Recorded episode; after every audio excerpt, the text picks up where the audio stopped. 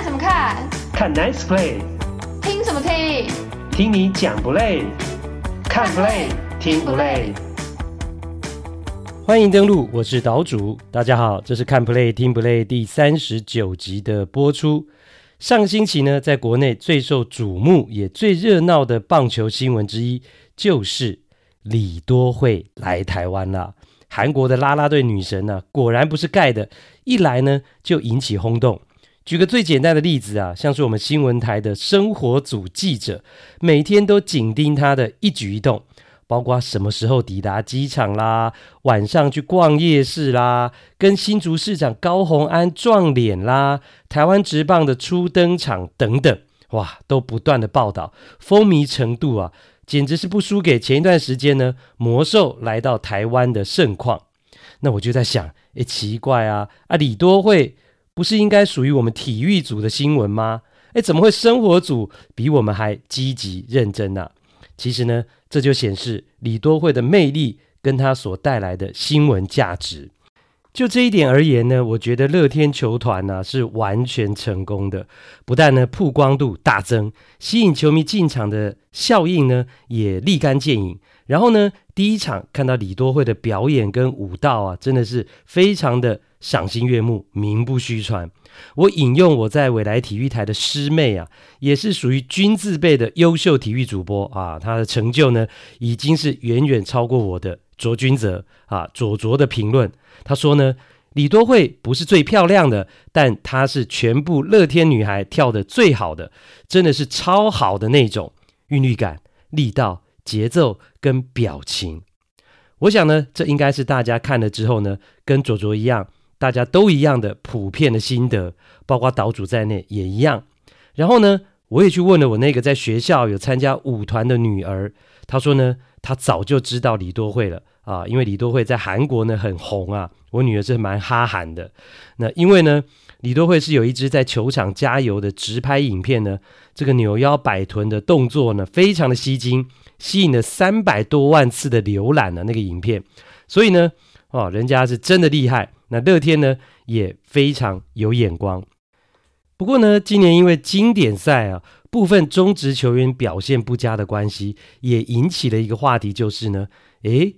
大家会觉得说，呃，台湾职棒太过于着重啦啦队这种文化，那是不是影响到球员水准的进步呢？因为呢，现在大家的焦点呢、啊，都经常集中在啦啦队怎么样啦，林香啦、圈圈啊、壮壮啊怎么样啦，他们的新闻很多，那反而应该是主角的球员好像变成是配角，拉拉队是变成了主角。那这个问题的答案呢？我甚至觉得哦，也是一个不同世代球迷之间的代沟。老球迷会觉得，哎，进场呢就是要看棒球啊，甚至有人会说呢，好怀念以前大帅啊、彪哥啊他们那种加油的方式，是的，是的，本东本东挥棒落空等等。那新世代的球迷呢，则是被现在这种唱唱跳跳啦、很欢乐的气氛吸引。那当然。也有人就是喜欢看啦啦队嘛，那甚至呢，有人是特别指明了要买法香区的座位。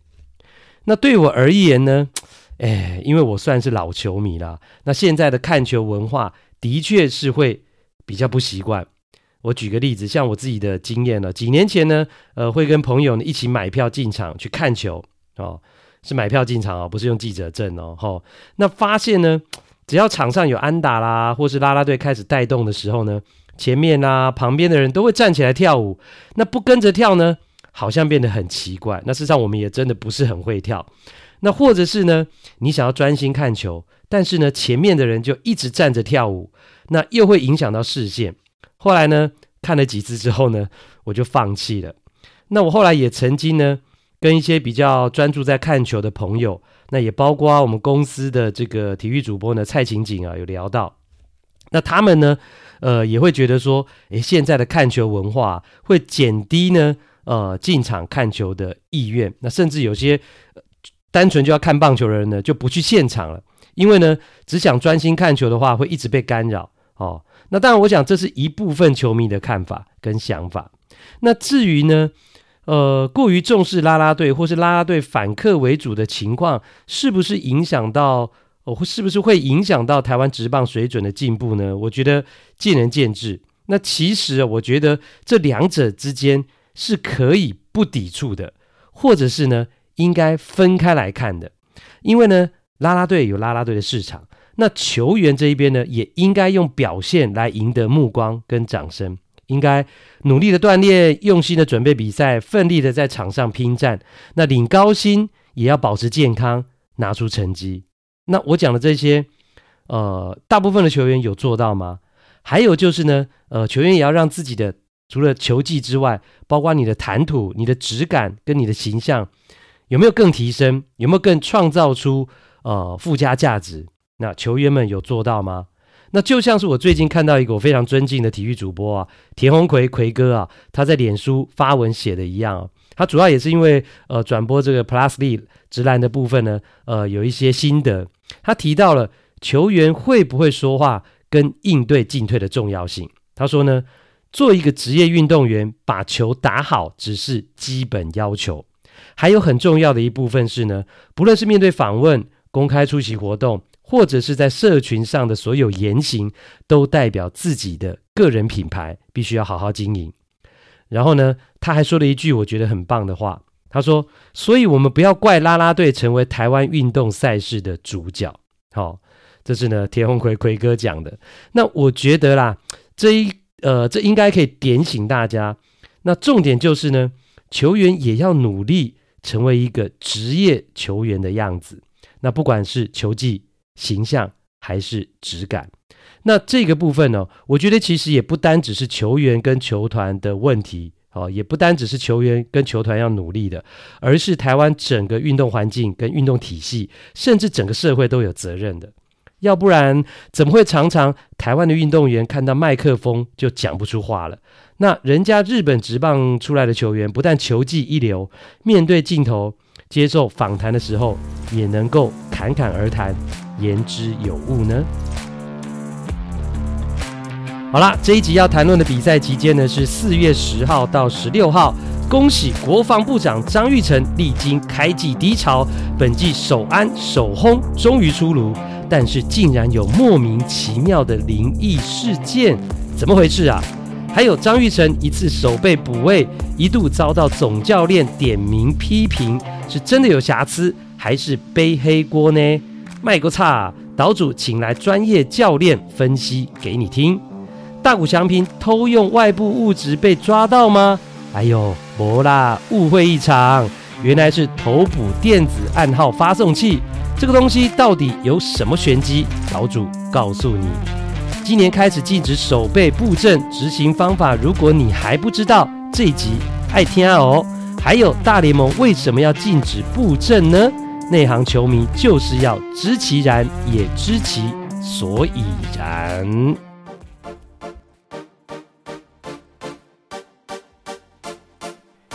第一趴，不经一番寒彻骨，焉得梅花扑鼻香？张玉成终于破茧而出，只是他本季的首轰竟然出现灵异事件，怎么回事？二零二三年才经过了三个多月啊，但是呢，国防部长张玉成却已经经历了波涛汹涌的高低起伏，哇，真的是充满戏剧性啊！从二月份呢、啊，因为拒绝参加经典赛，成为球迷们的箭靶。哇，简直是被骂翻了！但是后来呢，回到台湾加入中华队，结果又一战成名，还拿下了 A 组的 MVP 啊！只是呢，呃，回到美国之后呢，开季又陷入了低潮，安打一直难产，甚至连他最擅长的守备呢，都一度被总教练点名批评呢。哦，没有大联盟这个层级的水准。那就在这种时候呢。呃，很多球迷甚至呢网红就开始唱衰他，结果张玉成就忽然爆发了啊！今年的第一支安打就是第一支全垒打，而且单场四分打点，帮助红袜队在一场打击的拉锯战当中呢击败拥有鱒鱼 Mike Trout 跟大谷翔平的天使队啊，成为了那场比赛的焦点人物。那这一路走来啊，真的是不是高高低低啊？就像历经了。一番寒彻骨的梅花，终于迎来了扑鼻香。其实呢，张玉成开季陷入低潮，我觉得哦，绝对跟他参加经典赛是有关系的。因为这整个过程，完全影响到他在红袜队调整的时间。那其实呢，呃，总教练 Alex Cora 也知道，所以呢，他就是比较有耐心的在使用张玉成。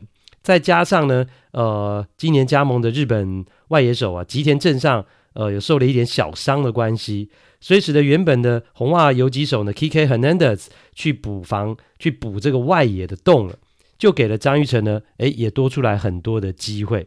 那终于在经历了开季呢，连续十七个打数没安打，其中有七次被三振。以及如果你算跨季的话呢，呃，张玉成更是连续二十八个打数没安打之后呢，终于破茧而出啊！张玉成在面对天使四连战的第二场比赛，击出了本季的第一支安打，而且是全垒打。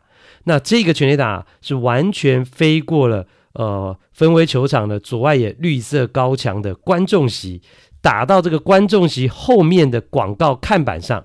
那如果不是那个看板挡着的话呢，张玉成。这一轰啊，是会飞出球场的，会掉到外面的停车场的全垒打。那这一发两分炮呢，也在当时一度帮红袜队是超前比数。那除了这一发全垒打之外呢，张玉成也在八局的下半呢，红袜队再度落后的情况之下，又击出了一支两分打点的伊莱安打，第二度打下了超前分。那这一次呢，呃，就成为了胜利打点。所以呢，他单场两支安打包办四分打点呢、哦。呃，当然就成为了赢球的关键人物，也缴出了可以说是他在红袜队的一个代表作。那这一边呢，要特别讲的一点是呢，相信很多人跟我一样哦，看到了张玉成呃这一发呢，基本上是打出球场的全垒打之后呢，就会很想知道，诶，那他这一轰到底飞行距离有多远啊？初速度有多强啊？结果呢，我就去找，发现呢，诶。大联盟官网这场比赛的 Game Day 啊，奇怪嘞，怎么这些数据都没有？然后呢，去看官网的赛后报道哈、哦，也没有。然后我又去查另外一个网站，是 ESPN 的大联盟的网站，也没有。那这几个通常都会写全垒打距离的这个呃网站呢、都没有。那后来呢，我才知道。张玉成这一发全垒打的这个 Statcast 的数据追踪系统的这个数据啊，是完全没有的，或者是说呢，无缘无故的消失了。我不知道他是一开始就没有，还是消失了。总而言之呢，张玉成这一发全垒打，包括击球的初速度、仰角、飞行距离这些，呃，追踪这个数据追踪系统的数据呢，是完全没有的。而同一场比赛，其他的每一球都有啊。啊，就刚好张玉成的这一发全垒打没有，所以我就觉得哇，这简直像是一个灵异事件啊，真的是太奇怪了。那我也不知道说，呃，这个消失的数据之后会不会出现，或者是说会不会有呃解释出现？那后续如果最新的呃一个讯息呢，岛主呢也会密切的来注意。那回到正题啊，其实呢，回顾上个星期的。这整个过程呢，最后出现这样的结果，的确蛮令人意外的哦。因为那整个过程是蛮特别的。在礼拜四呢，对上光芒的比赛，因为张玉成呢，才因为手背上一次补位的问题，导致球队呢后来是输球的。那赛后呢，总教练呃 Cora 就直接点名批评，而且我觉得他说的是蛮重的，认为在大联盟的这个层级啊，不应该发生这种错误。那在这样的情况之下呢，呃，又加上张玉成当时打击是很低迷的，当时是一支安打都打不出来，所以很多人就担心他接下来上场的机会是不是又更少了呢？那结果是出乎意外，出乎意料之外啊，没有诶。从那场比赛被总教练骂了之后呢，张育成还是场场先发，到上周日为止呢，是连续的四场都担任先发，是今年的最长的连续先发场次。那原因之一，当然也跟刚刚提到吉田正尚的受伤是有关系。那另外一方面，是不是这整个被总教练批评，但是又能够继续先发的情况，有另外一种解读呢？其实呢，很有趣哦，因为这完全呢被我本周呃。出外景去录音访问到过去曾经在中华职棒担任二垒手，现在是球评也是教练的周正雄给完全预料到了。而我主要请教他的就是呢，对光芒的那场比赛担任二垒手的张玉成呢，补位一垒来不及，是不是真的就是张玉成的问题？因为呢，这当中其实是有两派的说法。那与其呢，我觉得国内球迷呢，大家吵来吵去啊，不如请专业的来。那接下来就一起来听这一段呢，岛主前进辅大棒球场跟周正雄教练的访谈。好的，我们这一集呢，看 play 听 play 呢，将要进行我们史上第一次的外景录音呐、啊。我们的处女秀，我们的第一次就要献给我们的周正雄教练，也是我们的名球评。正雄你好，正雄好，各位观众朋友大家好。哎，我们要讲听众，因为这是听得到，啊、看不到，没关系。哎，你当电视球迷当习惯。嗯、不过今天呢，真的特别邀请到正雄要来跟我们聊到，就是这个礼拜有一个非常特殊的 play，而且我觉得在网络上有两派说法，众说纷纭。嗯、那到底张玉成在二垒的那个补位到底是他对还是错呢？好，我们就要请过去在职棒也是守二垒的郑雄要来为我们解答。那事实上那个 play 大家应该都很清楚，就是。那个对方呢是一三垒有人，然后红袜队是防守的情况，然后呢，呃，突然来一个触点，然后投手下丘之后接到球，结果一垒手已经往区前了，然后原本在二垒垒包附近的张玉成来不及回一垒补位。赛后红袜队的总教练 Alex Cora 是说，是张玉成的不对，好，甚至还批评他说，啊，这不是大联盟这种等级的选手。但是当下。红袜队的转播单位，他们的球评 Kevin Youkilis 过去守一垒的这个球员，他是说是一垒手的错，因为一垒手不应该出去，因为那个球事实上是投手正面的滚地球。两派说法，那到底是谁对谁错？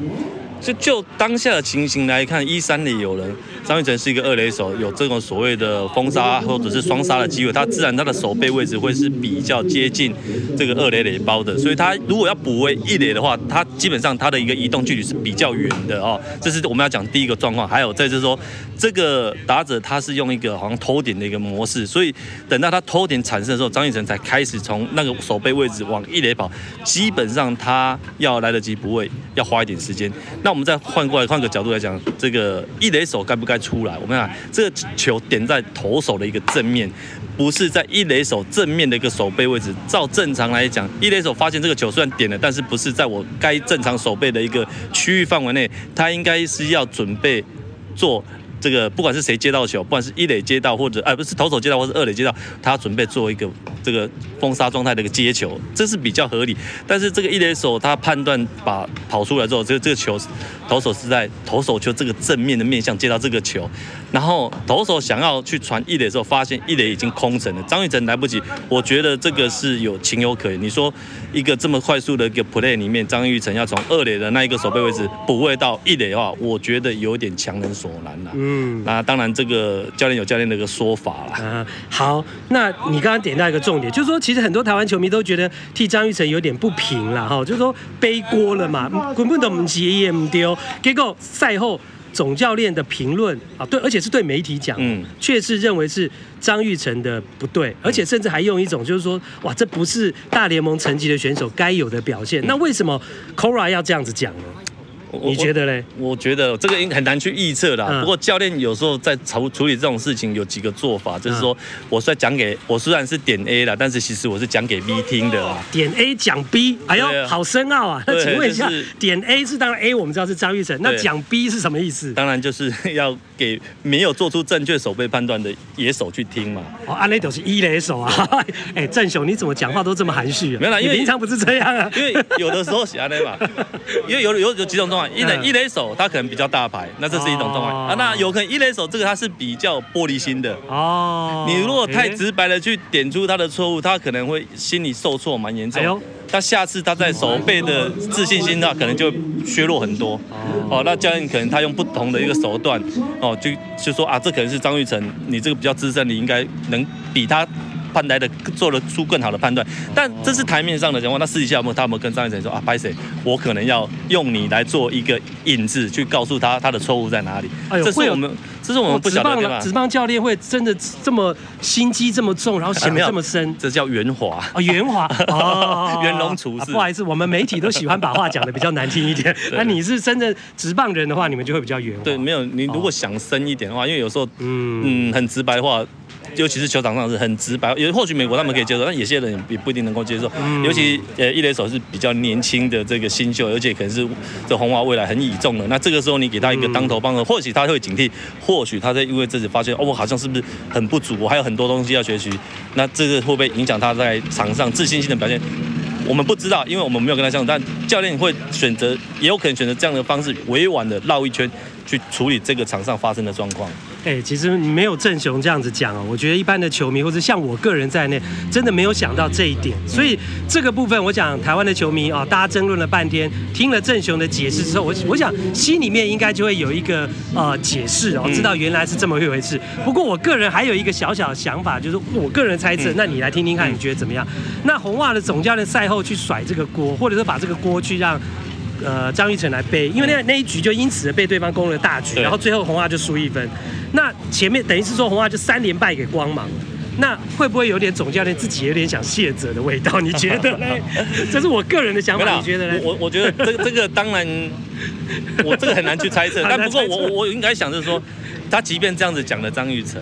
好，点出他的不是，可是他接下来比赛他还是有用张玉成。哎，你讲的没错，隔天他虽然犯错，继续让他先发。所以，所以我会用一个教练，包含总教练的角度去思考这件事情。如果我真的觉得他做错了，而且他表现不及格，我隔天我可能就会盯他，惩罚性的调度他。对，我对不对？让他变成这个所谓的这个板凳，从板凳出发。如果真的这个比赛有需要到他，我才会用他。嗯，那所以我才会说有一种圆滑的做法，有可能是哦，我。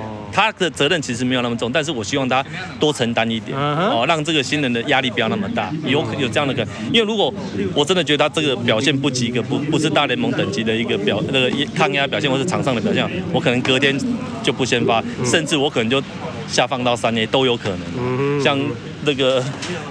前前几天杨基的先发第一局都没丢完，那个对对对，那一场丢完马上就 哦，Brito 是不是？对，对，OK，了解了解。好，那今天呢，非常谢谢郑雄为我们带来这个比较精辟而且深入的解释，大家就不要在 PPT 上，不要在网络上吵翻天了，听听真正专业的想法。那今天我们这看 play 听 play 非常难得出外景录音，来到我们的辅大 EMBA 练球的现场，问到我们周正雄周教练也是周球皮，感谢你，希望你下次有机会再来我们节目。没问题，谢谢。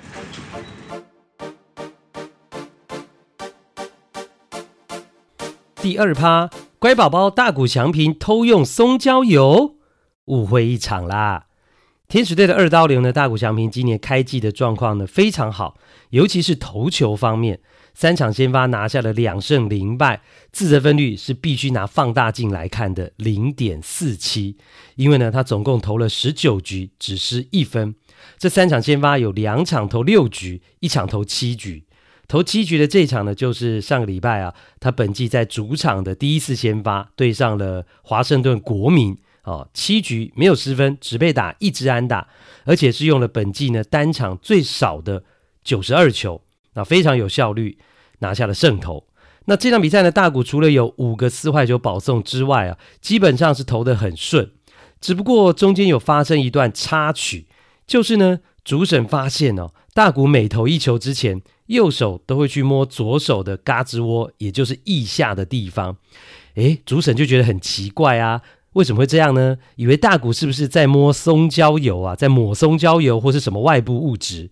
所以主审就上投手丘去检查，结果发现原来大谷不是在摸什么外部物质啦，而是他的腋下呢绑了 PitchCom，也就是呢投捕电子暗号发送器啊。结果是误会一场，连主审呢都笑了出来。那这个状况呢，也让很多人产生了好奇啊，包括为什么会把发送器放在腋下，然后就是这个东西要怎么使用？其实呢，这是大联盟为了防止偷暗号所衍生出来、研发出来的一种新的设备。那当然讲到偷暗号，最著名的就是呢，太空人队呢，二零一七年的偷暗号丑闻，因为呢，最后他们是靠着偷暗号拿到了世界大赛冠军，哦。那这让大联盟其实是非常尴尬这样的一个状况。那此外呢，诶，其实也别以为只有太空人队哦，包括洋基跟红袜这两支豪门呢，也有被其他球队质疑有偷暗号的嫌疑啊，有过这样的一个事件。只是呢，大联盟没有抓到确切的证据。当然，这边讲的都是利用电子仪器这些非法的手段去偷暗号的行为啊，不是那种的传统的跑者在二垒去偷暗号的那种。那太空人队呢，其实哦，他们的偷暗号呃的事情呢，原本是没有被发现，而是有球员离队之后呢，变成了吹哨者，那等于就是去告密了。呃，所以呢，那个事情呢，二零一七年的事情是到了二零一九年了，等于是两年之后事情才曝光，还记得吗？就是那个投手 Mike Fires，那要不是他向媒体爆料的话，搞不好其实这个事情还不会被发现。所以我要讲的是呢，其实呢，过去偷暗号的状况啊，恐怕比大家知道或看到的更多、更严重。所以呢。为了避免这种情况持续的出现，影响到比赛的公平性跟大联盟的公信力啊，从去年开始啊，二零二二年开始，大联盟就采用了投捕电子暗号发送器，让大家可以在很安全、保密的情况之下呢，来传送暗号。那对手呢，想要偷暗号就没皮条，门儿都没有啦。那原本呢，这个 PitchCom 电子暗号发送器呢，是分成了两个部分。那它是呢，有一个发送器跟一个接收器，那发送器呢就在捕手这一边，那他就把要配的球种跟投的位置呢发送给投手，那投手呢，呃，就透过接收器的声音听到要投的球种跟位置，那因为呢现在听到声音嘛，所以这个接收器呢一般就来讲呢，就装在帽子上面，就接近耳朵的位置。那这是呢，去年第一年呢、哦，这个投捕电子暗号发送器呢使用的状况。那不过呢，从今年开始啊，投手这边也可以有发送器了，而不是呢，呃，只能够被动的来使用接收器。那很重要呃的一个原因就是呢，今年大联盟开始实施投球计时器了，像是这个垒上。没有人的时候呢，你十五秒之内就必须要投球。那为了避免当投捕之间配球的意见不一样的时候，必须要来来回回沟通。那这个来来回回沟通的过程，可能就因此消耗比较多的时间嘛，就很容易超过这个十五秒的投球规定，就违规了。所以呢，呃，现在今年开始也就给了投手这边也配一个发送器，如果你要用的话，也可以。哦，所以让投手也可以发送他要投的球，去节省时间。但是呢，基本上这是一个可以要也可以不要的一个选项。也就是呢，投手呃可以佩戴发送器啊，也可以不要，那直接佩戴接送器就可以了，让捕手去主导配球。好，那遵循捕手的引导就可以了。那目前看来呢，我觉得大部分的投手是采取跟去年一样的模式啦。那就是由捕手去主导配球。那至于为什么大谷跟别人不一样呢？他自己也带一个发送器上去呢？那主要原因是呢，天使队今年捕手的一个状况，因为天使队的主战捕手也是非常资深，呃，三十二岁的 Stacy 啊受伤了，所以呢，开季呢是由二十三岁的菜鸟捕手啊，这个 Ohope 来跟大谷搭配。那因为 Ohope 的经验比较不不足嘛，比较不够。所以呢，主导配球的工作就落到了比较有经验的大谷身上。那呃，由大谷来决定要投什么球哦。所以呢，大谷才会带着电子发送器上去投手球。那原本呢，一开始第一场比赛我看到的是呢，大谷是把这个发送器哦，是绑在或是粘在他这个手套的背面啊，靠近手腕的那个地方啊。然后呢，就在那边按按按。那可能呢，呃，后来他觉得不方便，或者是他可能觉得，诶，那样容易会被对手看到，所以上个礼拜他今年球季的第三场先发，就把发送器呢换位置了，他就藏到他的胳肢窝，也就是腋下的地方。那这样他按的话呢，诶，对手就完全看不见了。只是没有想到啊，这样的动作却被主审误会啊，以为他在偷抹外部物质，哦。不过呢，我也觉得大谷蛮厉害的。一个电子发送器绑在这个左手腋下的地方，难道他不会觉得不舒服或者卡卡的吗？呃，不会影响到他的投球动作吗？哦，呃，这是我们看的人的想法啦。不过他既然会放在那个地方，看起来是不会的。好，毕竟这是他自己选择的嘛。所以我觉得也蛮佩服的。那讲到这个电子发送器啊，或许已经有人从影片或者是照片呢看到这个发送器的样子。那在这边呢，也简单跟大家介绍一下。基本上呢，它就是有点像电视遥控器一样啊，只是呢更轻薄，呃更简单。好、那上面一共有十二个按钮，其中有九个是在同一边，三个在另外一边。那这九个按钮这一边呢，就是数字呢一到九，它的排列呢就像是九宫格一样，三个一排，三个一排，总共有三排。然后呢，每个数字就是代表一个球种跟投的位置。那例如啊，一是快速球，二是滑球，三是曲球，四是变速球，五是指叉球。那当然，你的球种没有到九种也没关系，你后面就可以不要设定了。所以呢，捕手在发送的时候呢，呃，他就会按两次。第一次按的数字呢，就是代表是球种；那第二次按的数字呢，就是你要投的位置，也就是呢，你可以设定它要投到九宫格的哪个位置。所以呢，接收器这一边呢、就会听到录制好的各种配套的声音，好、像是呢，呃，curveball low outside 曲球外角低，呃，slider high inside 滑球内角高，好、等等，而且呢，还可以选择不同的语言呐、有英文或者是呢西班牙文。那因为呢，捕呃这个投捕手啊，对这个按键都很熟了啦，所以基本上他们其实也都可以不用看发送器，呃，直接用手去感觉就知道每个数字按键的位置。像是大鼓啊，它就可以藏在腋下嘛，它也不需要用眼睛去看，直接用手去按就可以了。那除了九个字的按键之外啊，另外一边还有三个按键嘛，啊，其实也很简单，有一个就是删除键。就是呢，万一你配的球呢不要了，改变主意了，要改了啊，就按删除啊，就重新再输入一次就可以了。那另外两颗呢，则是音量键啦，一个就是转大声，一个转小声啊，就这样啊。如果呢投手觉得听不见，那你就转大声一点；那怕被对手听见，你就转小声一点。啊，这就是呢跟大家来介绍目前大联盟呢在使用的投捕电子暗号发送器。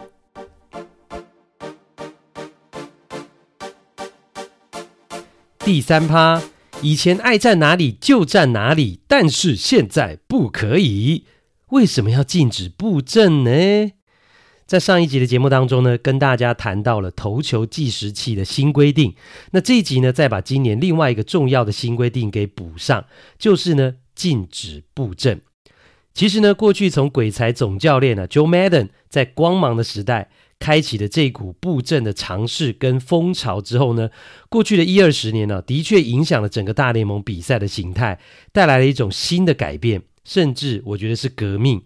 那主要是许多擅长拉打的左打者受到很大的影响，因为呢，大数据的运用嘛，让很多二垒手呢，呃，都往后退，然后呢，站在右外野的草皮上的区域呢去守备。那因为这样呢，反应的时间变长了，呃。可以防守的范围也变大了，就能够阻止呢很多原本应该是安打的球就变成了出局，甚至啊更夸张的我还看过两次，连三垒手都布阵到了右外野去。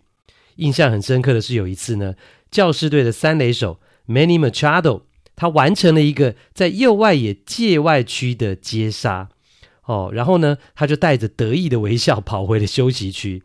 哦，过去真的是很难想象啊，怎么会三垒手跑到那个位置去接杀飞球呢？啊、其实呢，一切都是因为布阵。只是呢，呃，几年前呢，一开始听到大联盟有意要禁止布阵的时候呢，呃，其实我是不太认同的。我觉得这是防守方的一种选择跟战术的运用嘛，这是他的自由啊，那、啊、你怎么可以去干涉呢？那也有球迷觉得哦。那这些强力拉回的左打者，那你自己应该要能够适应这种布阵啊，你要改变你的打法，去学习啊，哦，或者是呢，既然对方呃都把内野手呃往右半边去布阵了，左半边的布阵呢，内野只剩下一个人了，那你就可以用触点啊，还可以很轻易的变成内野安打啊，那怎么可以去怪守备方布阵呢？那此外呢，当时也有人在问，那布阵要怎么禁止啊？诶，大联盟就说到做到，他就禁给你看。其实呢，要做出明文的规定呢，并不难呐、主要呢，大联盟的规定就是呢，呃，投手踏上投手板准备要投球的时候呢，除了投捕手之外，就必须至少有四个球员哦，双脚是踩在内野的区域。那基本上就是限制你一垒手、二垒手、三垒手跟游击手都必须要站在内野。不能够像过去一样啊，就跑到外野去布阵。而且呢，不但这四个人都要在内野，还必须呃在二垒垒包的两侧都要各有至少两个人。所以基本上就是呢，四个内野手不能够去外野，然后呢，游击跟三垒就给我站在左半边，那一垒手跟二垒手就要站在右半边，好，哪边都不能去了。那必须要特别说明的是呢，呃，禁止布阵的这个新规定啊，主要是禁止内野手跑到外野去布阵，但是呢，并没有禁止外野手到内野来布阵啊，所以内野其实你是可以站超过四个球员的，如果你要摆。五个内野是可以的啊、但呢，就是必须要二垒垒包的两侧都必须至少有两个球员了啊、哦，这是基本的规定。还有呢，除了换人之外啊，四个内野手在比赛当中也不可以换边站。也就是说，如果你一开始是站在内野左侧的，那你就整场比赛就都必须要站在左侧，不能够改到右侧去。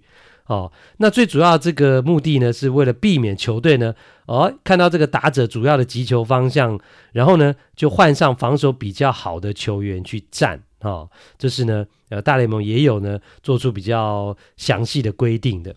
那如果防守的这一边，呃，违反这个禁止布阵规定的话，要怎么办呢？那这个时候呢，进攻方就可以选择要不要接受这一球投出来的结果，或者是呢，改判一个坏球，那而且呢，呃，到底有没有违反这个布阵的规定呢？也可以透过挑战慢动作重播呢来检视哦。这是一些相关的规定跟法则。那禁止布阵的新规定呢，已经开始执行了。呃，至于呢，为什么大联盟要做出这样的一个改变或者是改革呢？难道只是想挽救一些只会拉打的左打者吗？哦，还是希望哎，大谷翔平的打击率可以再高一点啊、其实呢，因为禁止布阵呢，最大的呃受益者就是这些习惯或是经常强力拉回的左打者嘛。哎，其实呢，并不是这个原因。好、那大联盟会做出这一项的改变呢，最主要是为了让比赛更好看啦。在今年执行禁止布阵呃的这个规定之前呢，大联盟也派出了他们的赛务顾问呢、啊。Theo Epstein，也就是过去呢帮助红袜跟小熊呢分别打破魔咒的那个总经理啊，他现在已经是大联盟官方的赛务顾问了。那这个 Epstein 呢就负责出来跟大家说明跟宣导为什么要禁止布阵。他说呢，主要的目的啊是要让内野手能够呢更能发挥能力去影响比赛，而不是靠电脑演算法去主宰比赛。也就是说呢，呃，不能够布阵之后呢，守备能力强、守备范围大的内野手就更能够去展现他们的守备功夫。因为呢，过去有些呃守备能力可能不是那么强的内野手，他就可以靠着电脑演算出来的这个大数据啊，就像守株待兔一样去布阵。啊，去站在呢球呢比较会打过来的位置，然后就可以比较轻易的去造成出局。那这个就不是球员厉害，而是电脑厉害嘛。那这就是大联盟所说的，不希望电脑演算法去主宰比赛。那像是这个规定确认之后呢，呃，大都会的游击手 Francisco Lindor 他就很开心啊，他就觉得说，诶，这个就可以让他呢更能够展现自己高过于别人的这个守备能力。那另外呢，这个 Epstein 也说了，禁止布阵的上路之前呢，其实已经在小联盟经过了八千多场比赛的测试。那测试的结果呢，其实球迷是呃欢迎的、接受的，是开心看到的。因为呢，不能够布阵的话呢，安打自然就会比较多。那同样的高难度的精彩手背也会比较多，那就会让比赛有更多的 action 呢，有更多的这种 play 出现，那当然就会更精彩。那大联盟的想法是呢，希望比赛是球员的运动能力去决定胜负。那比如说，诶，到了比赛的关键时刻，大家希望看到的是呢，哎呀，眼看就要穿越内野的球呢，诶，看看二垒手或游击手能不能够飞身扑球，然后呢，把球拦下来，然后把球传一垒，去制造出局，而不是由这个球团办公室的电脑呢去演算出来所得到的大数据，那让球员直接站到最可能的弱点，然后呢，轻易的。去没收安打啊，去决定比赛的胜负。有一个数据就提供给大家啦。过去布阵呢还没有开始流行的时候呢，大联盟平均的打击率大概在两成六五到两成七啊左右。那这些年呢，大家开始布阵之后呢，整个平均的打击率啊，就从差不多两成七降到只有两成四左右哦，所以这个差距真的是蛮大的。所以啦，相信呢，呃，从今年开始禁止布阵之后呢，大联盟的平均打击率啊，应该就会再回到过去的水准。那经过这一集呢，这样的说明呢，相信大家应该可以知道啊，为什么大联盟要禁止布阵啊？其实呢，原因就是很简单，就是要回归棒球的精神，回归棒球的基本面，回归球员才是主角这样的一个想法。然后呢，还可以让比赛更精彩。那其实包括上一集讲到的投球计时器的使用，希望加快节奏。那这些新的改革跟做法，都是为了让比赛更好看，更能吸引球迷。啊，大联盟为了与时俱进呢，不要被淘汰啊，甚至希望自己的比赛呢更受欢迎。的确啦，是很用脑筋呢在做改变。好啦，这一集的看 play 听 play 就进行到这一边啦，感谢您的收听，也欢迎订阅跟五星评价，给我们赞助 donate 更是感激不尽。我们下次再会。